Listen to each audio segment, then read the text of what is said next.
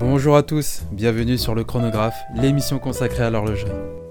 Si vous êtes connaisseur ou simplement néophyte, ce podcast vous permettra d'avoir toutes les clés en main pour comprendre le monde si large et pourtant si riche qu'est celui de l'horlogerie. Marketing, investissement, histoire, tout ce que vous devez savoir se trouve ici. Tan et Lenny, deux passionnés de l'horlogerie, sont là pour vous transporter dans cet univers. Bonjour à tous, bienvenue sur le chronographe. Euh, aujourd'hui, on va parler un petit peu histoire, il y, a, il y a des choses intéressantes à voir.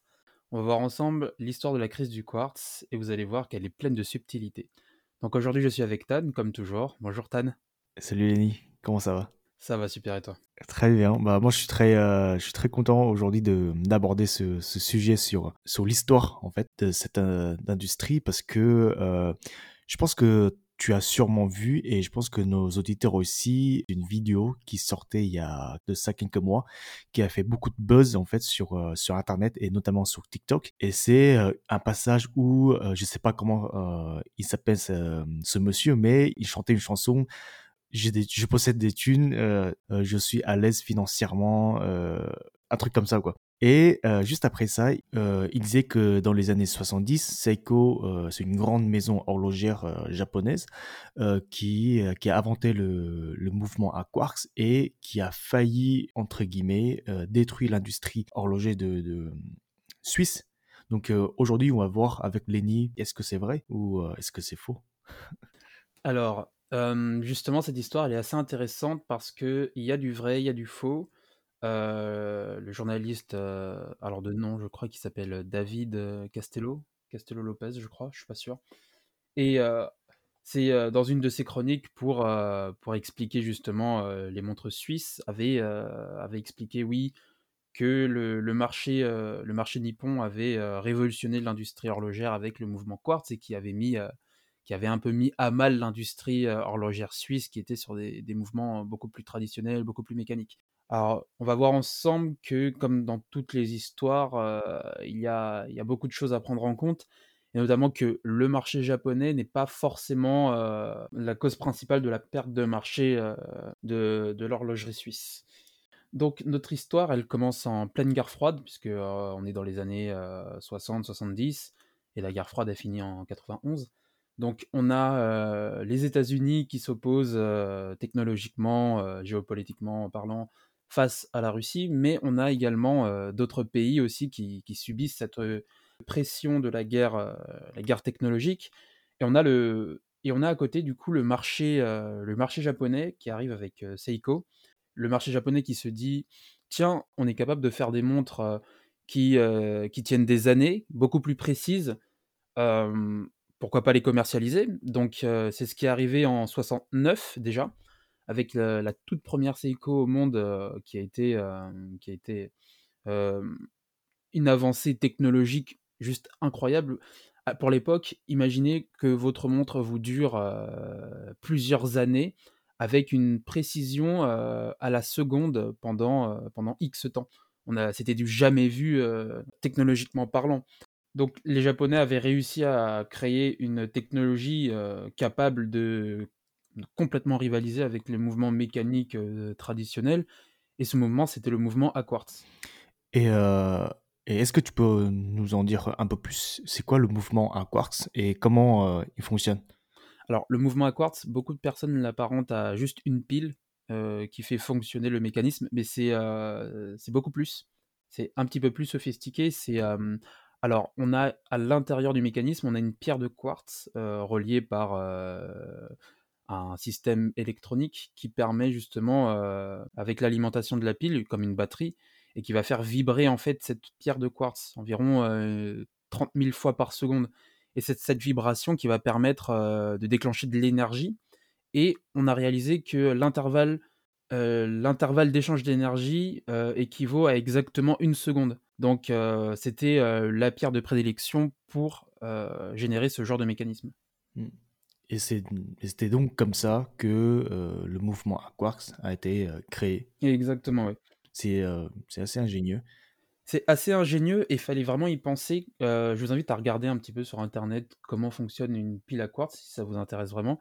parce que j'avais eu l'occasion de, de désosser une de mes, une de mes montres quand j'étais un peu plus jeune. Et, et je n'arrivais pas à m'imaginer que euh, un cristal de quartz, finalement, puisque c'est un minéral, euh, puisse faire fonctionner une montre. Et effectivement, lorsque vous désossez votre, votre montre, enfin une montre à laquelle vous tenez, pas en tout cas, vous pouvez trouver effectivement ce petit cristal parsemé d'un circuit. C'est assez ingénieux, il fallait et c'est pas quelque chose qui s'improvise. Oui.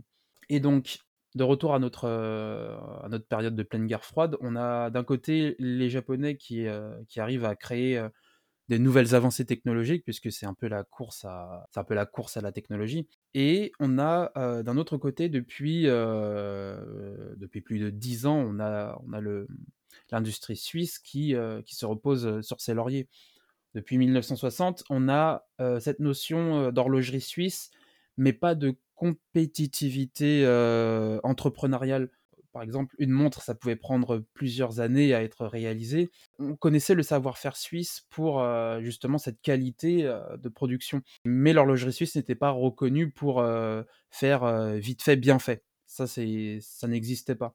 Ouais, c'est c'est un peu comme c'est comme peu c'est un peu comme les œuvres d'art où bah, le l'artiste en fait prend son temps pour pour en réaliser au final. Et l'industrie suisse n'avait pas forcément la, logistique, le, tous les process de fabrication pour justement faire une production en masse. Et à l'époque, si on voulait produire, enfin toujours c'est toujours le cas maintenant j'imagine pour les grandes maisons suisses et japonaises bah chaque montre assembler en plus bah ça demande du personnel euh, ça demande euh, plein de choses donc euh, c'est pas c'est pas un process automatisé et comme tu l'as tu, tu l'as bien souligné parce que on demandait pas par exemple à Van Gogh ou à, ou à, Picasso de produire plus de tableaux pour vendre plus de tableaux il y, y, en a un ça marche moins parce qu'il a été reconnu qu'après sa mort donc dans l'idée on demandait pas des comme son nom l'indique des artisans c'est de l'art on leur demandait pas d'être surproductifs de créer plus pour, pour faire du chiffre d'affaires. D'ailleurs, bah, Rolex est resté volontairement une fondation pour ne pas rentrer dans le piège du il faut faire fructifier à tout prix le chiffre d'affaires. Et je pense qu'ils ont eu raison parce qu'on garde cette notion d'artisanat. Et les gens, quand on leur dit d'attendre pour une pièce horlogère, ils sont pas choqués, puisque on est dans une société où on a l'habitude d'avoir tout tout de suite parce que on a de la production en masse alors que tout est automatisé et l'horlogerie suisse, on va le voir plus en détail à la fin, et l'horlogerie suisse a pris justement le contre-pied pour ne pas tomber dans le piège d'être des entreprises euh, de grosses manufactures à produire juste de la montre euh, à gogo. Donc la première question qu'on peut se demander, c'est comment, euh, comment l'horlogerie suisse a pu se relever d'une telle compétitivité, puisque on a, on a vu que bah, les montres à quartz étaient beaucoup plus performantes, elles étaient beaucoup plus durables et surtout remplaçables à l'instantané. Donc, comment l'horlogerie suisse a fait pour se relever de ça? Déjà pour revenir justement sur sur le chronique du, journaliste qui, disait que bah, les, les Japonais ont failli détruire entre guillemets le, le marché suisse parce que le quartz était plus précis, ce qui est vrai, et ce qui est surtout moins cher. Du coup, euh, alors là, je me permets de dire que euh, il a fait une erreur dans, ce qu'il a dit au début parce que les premières montres à quarks, en fait, c'était pas du tout pas cher parce que euh, dans, les années 60, enfin 1969 et dans les années 70, bah, les montres Seiko, les montres à quarks, en fait, coûtaient 12 000 dollars aujourd'hui à. Donc, euh, ça reste euh, très cher en fait pour une montre euh, de, à quartz. Après, bien sûr, il y avait le, la R&D au début, donc ce qui fait que les montres à quartz sont devenues de moins en moins chères. alors, en fait, les Japonais avaient réglé un problème, avaient résolu un problème que les Suisses n'ont jamais voulu le faire, c'est c'est de la logistique, c'est le process de production. Et, euh, et euh, en fait, il faut savoir qu'un mouvement à Quarks, vous avez juste quelques pièces, hein. vous n'avez pas des millions, enfin des, des, des milliers euh, de d'éléments à assembler à la main. C'est juste quelques parties euh, emboîtées et hop, vous mettez dans, un boîtier et euh, vous avez votre montre. Et ce genre de, process, en fait, bah, on peut très bien les automatiser et euh, c'est ce genre de problème-là que les Japonais ont résolu. Et en plus, il faut imaginer qu'à l'époque, on était encore dans l'ère d'industrialisation. Donc, c'est la production en masse, la rivalité entre les pays parce que c'était la guerre froide. Euh, donc euh, oui, oui, c'est euh, ils ont ils ont innové dans dans ce secteur de logistique qui fait que ils peuvent produire en fait des montres en masse et à chaque nouvelle montre produite bah, coûte pas plus cher que scène que, que scène précédente. Ce qui fait que les montres sont devenues de moins en moins chères et que c'est accessible partout. Et ensuite on a commencé avec l'exportation des, des, des montres Seiko à l'international ce qui fait que les maisons suisses ont perdu leur part de marché à cause de leur délai de production. Donc euh, imaginez-vous les montres assemblées à la main versus les montres automatisées, enfin euh, avec une chaîne de production automatisée. Donc euh, les Suisses, bah après ça, ils se sont dit bon ok, on, on a perdu des parts de marché, mais on ne veut pas non plus entrer dans une course de on produit des montres en masse parce que pour nous ça reste de l'art parce qu'il y a des personnes derrière qui sont des artisans qui n'ont pas censé avoir une contrainte de temps pour produire euh, la montre. Si, la montre elle prend euh, six mois à assembler, bah elle prendra six mois. Et, euh, c'est là que les maisons suisses étaient intelligentes, c'est que ils n'entraient pas forcément dans cette course et ils ont joué sur la rareté du produit et de l'art tout simplement pour vendre les produits et pour se relever de cette entre guillemets euh, mini crise, mais pas toutes les maisons suisses, hein, parce que à l'époque on avait en même temps Omega, euh, quelques années après, qui sont entrés dans une course de euh, surproduction des montres.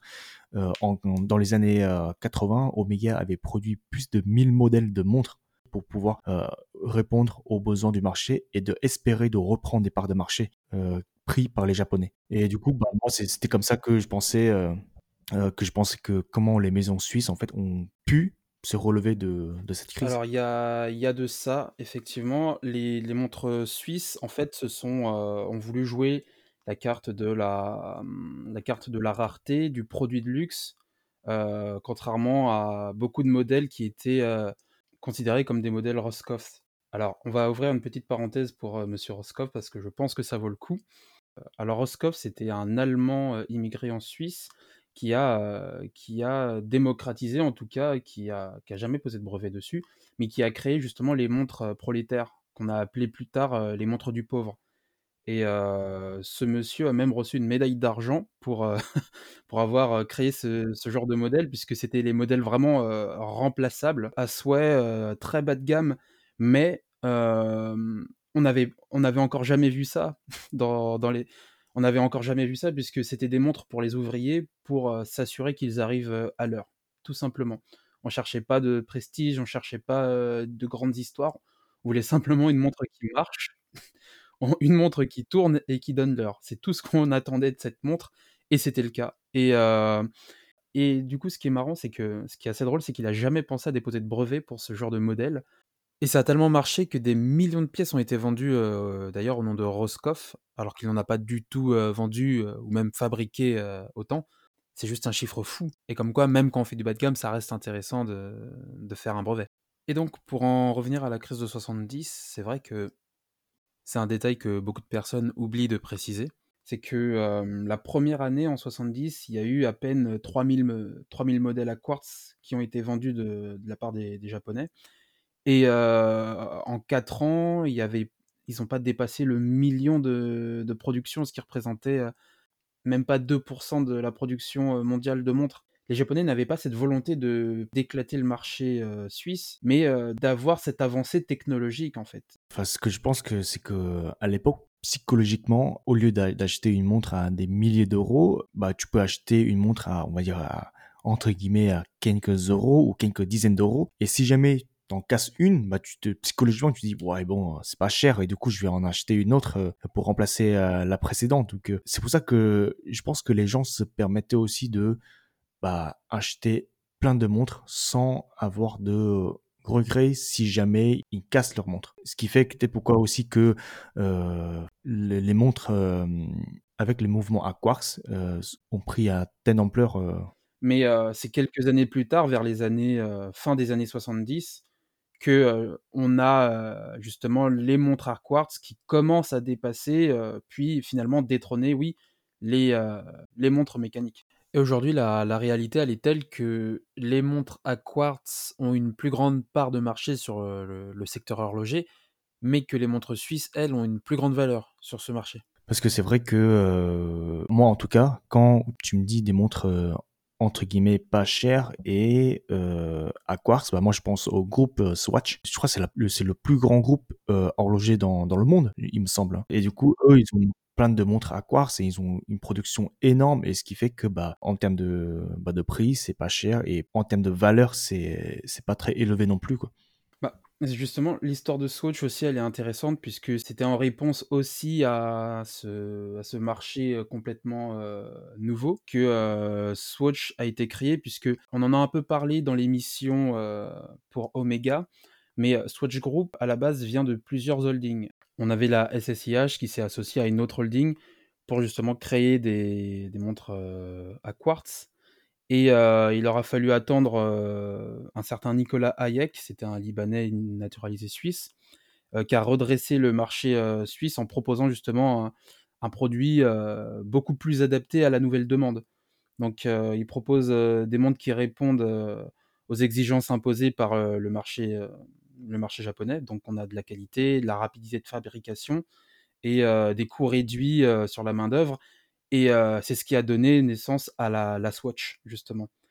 Et d'ailleurs, on va garder justement euh, Swatch Group, en hommage à cette maison qui va sauver euh, le groupe. Quoi. Hmm. Bien que nous, on minimise effectivement l'impact de l'horlogerie japonaise, il faut quand même garder à l'esprit que en Suisse, on était passé sur un territoire qui avait à peu près 1600, euh, soci- 1600 maisons horlogères.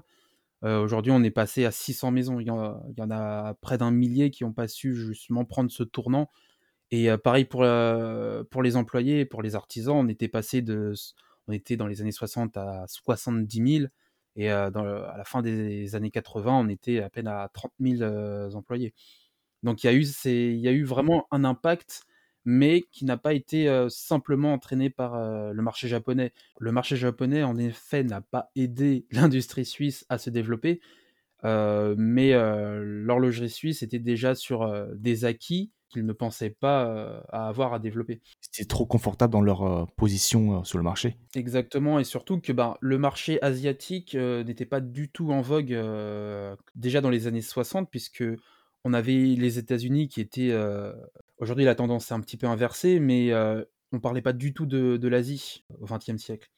On parlait très peu d'eux, et euh, c'est euh, l'horlogerie suisse dépendait énormément du continent américain. C'est les États-Unis qui étaient les plus gros exporteurs de, montres suisses dans le monde et ça a continué pendant, pendant des années encore. Et à l'époque de la crise de quartz, entre guillemets, le marché japonais n'avait pénétré les États-Unis que de euh, 1 ou 2% à peine. Hmm. Les, les, les, euh, les Américains, ils avaient euh, 35% de part de marché euh, à l'époque, il me semble. Euh, ouais, 35%. Bah, si, le, si les États-Unis arrêtaient de consommer suisse, euh, l'industrie suisse était morte. Et même si aujourd'hui beaucoup de personnes associent euh, le mouvement quartz comme un mouvement, euh, un mouvement bas de gamme euh, ou un mouvement euh, prolétaire ou de pauvre, ou une montre comme une montre de pauvre, euh, c'est faux. Il faut savoir que même euh, Rolex s'est essayé au mouvement quartz avec la Oyster Quartz euh, qui était sortie euh, dans les années 70 en réponse justement à, la première montre de Seiko. Et c'était donc la Oyster Quartz qui fonctionnait. Alors c'est très drôle parce qu'elle fonctionnait avec une pile, effectivement, et elle avait quand même des rubis à l'intérieur. Donc pour rappel, les rubis ou des, des pierres de type corindon dans une montre, c'est pour éviter la corrosion de la pièce. Sauf que à l'intérieur d'un modèle à pile, il n'y a aucun mouvement circulaire, il n'y a aucun mouvement qui risque de- d'abîmer le mécanisme. Et pour aller même encore plus loin, parce que Rolex n'avait pas l'air d'assumer tout à fait cette montre, ils avaient même signé à l'intérieur du mécanisme les codes de Genève. Vous avez un lac à Genève qui, lorsque le vent souffle dessus, permet d'entrevoir des, lignes parallèles sur le, sur le lac. Et aujourd'hui, sur les mécanismes reconnus Swissmade, on a justement cette impression que le vent souffle sur le mécanisme avec justement des stries parallèles. Et, et cette signature-là, elle n'est que sur les montres justement reconnues de mécanisme suisse. Sauf que là, c'est littéralement une pile qui fait fonctionner la montre. Ça, c'est assez drôle. Et du coup, la question qu'on peut se poser, puisque cette montre est toujours disponible, enfin, cette montre est toujours trouvable sur le marché gris. Est-ce qu'il est possible d'investir sur une montre à quartz? Aujourd'hui, on, ne peut pas encore euh, se prononcer, mais quand on regarde le passé, par exemple euh, la Rolex Oyster Quartz que tu viens de citer, euh, Lenny, bah, aujourd'hui sur le marché, elle coûte quand même avec un modèle en, acier et en or jaune à 5000 euros, 5000, 6000 euros. Donc il y a quelque part une question de logique parce que vous avez de l'or dans votre montre et quand l'or prend de la valeur, bah automatiquement votre montre prend un peu de valeur aussi, euh, même si c'est de l'or sur, euh, sur un bijou, hein, sur, euh, sur une montre. Et il y a aussi ce côté vintage où il y a beaucoup de collectionneurs en fait cherchent à retrouver ce genre de, de montre parce que, que ça fait partie de l'histoire tout simplement de, Rolex ou peu importe quelle marque parce que c'est là en, en l'occurrence Rolex c'est le seul modèle à quartz que Rolex a réalisé. Euh, donc euh, aujourd'hui, si jamais vous achetez une montre à quartz, dans ce cas, achetez dans le vintage et vous en prenez soin parce que ça, oui, ça, ça va prendre de la valeur avec, euh, avec le temps, avec le cours de l'or et avec la demande pour le vintage dans, le futur. alors pour que les montres aujourd'hui, je prends un exemple, par exemple la, la Cartier Tank qui est euh, fabriquée en Suisse aussi. bah, Aujourd'hui, on peut la retrouver à 2500, mais n'attendez pas de faire du plus-value avec. Enfin, 2500 minimum pour la Cartier Tank, mais ne pensez pas de faire une plus-value avec, en tout cas sur le court terme. Après, si jamais dans 20 ans, 25 ans, 30 ans, Cartier arrête la production de la tank, qui sait que la montre va prendre en valeur parce que elle n'est plus en production et que vous, possédez un modèle euh, dans 30-40 ans qui euh, se dit vintage. Euh, aujourd'hui, si jamais vous voulez faire une plus-value d'ici quelques années, je ne vous le conseille pas, mais si vous voulez parier, de voir que ça donne dans 30-40 ans, bah pourquoi pas. Du coup, quelle conclusion on peut en tirer de tout ça? C'est que la crise du quartz n'a pas été destructeur pour le marché horloger ce n'est pas les montres à quartz qui ont manqué de tuer le marché suisse, mais c'est plutôt les systèmes de production de l'époque qui ont révolutionné une manière de, produire et de consommer les produits. La volonté de Seiko était de démontrer une avancée technologique, comme on aurait pu le voir avec une grande complication, et non pas de d'enterrer le marché horloger suisse, qui n'était d'ailleurs à l'époque pas du tout un concurrent.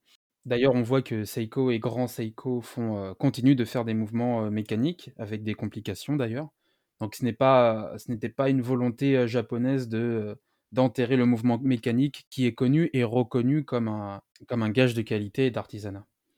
Donc écoutez, je pense qu'on a remis les pendules à l'heure, sans mauvais jeu de mots, et que dorénavant, quand vous entendrez la crise du quartz, vous aurez un avis un, peu plus, un peu plus nuancé.